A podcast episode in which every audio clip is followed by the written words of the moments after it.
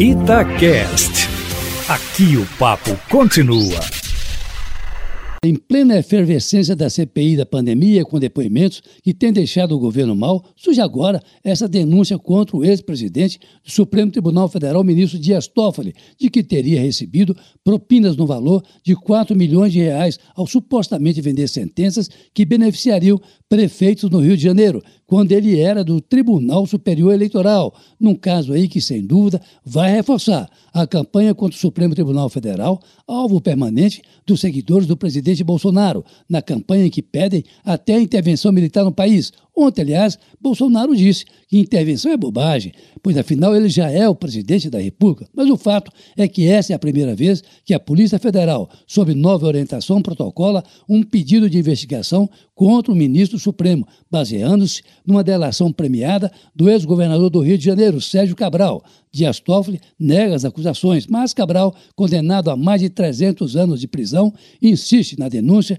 de que a intermediação do repasse teria sido feita pela mulher de Dias Toffoli, a advogada Roberta Rangel. Seja como for, o episódio exige uma investigação porque não pode parar dúvidas sobre a atuação de um ministro da Suprema Corte, ainda mais que a denúncia envolveria outros membros do Judiciário e políticos do Rio de Janeiro. Eustáquio. Ontem nós já vimos aí o presidente da Anvisa, almirante e médico Barra Torres, fazer algumas revelações na CPI que deixaram mal o governo. Mais uma vez, como aquela história que tentaram até mudar a bula da cloroquina, o remédio de preferência do presidente da República para o combate ao coronavírus, além das declarações do almirante que se opõe claramente à posição de Bolsonaro, e não só no que diz respeito à cloroquina, mas em relação a todo o comportamento do presidente, de forma que é esperada hoje alguma coisa extraordinária no depoimento depoimento de Fábio Weingarten, ex-secretário de comunicação da Presidência da República, entre elas a de que soube da recusa do governo brasileiro à oferta da Pfizer para a venda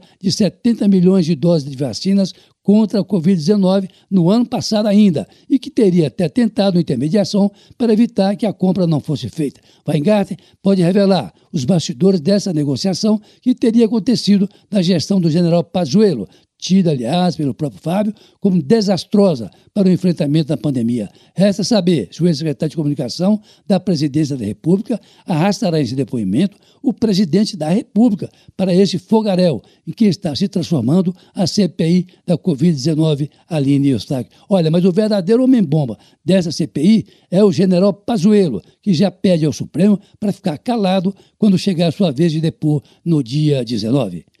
Carlos Lindenberg, para a Rádio Itatiaia.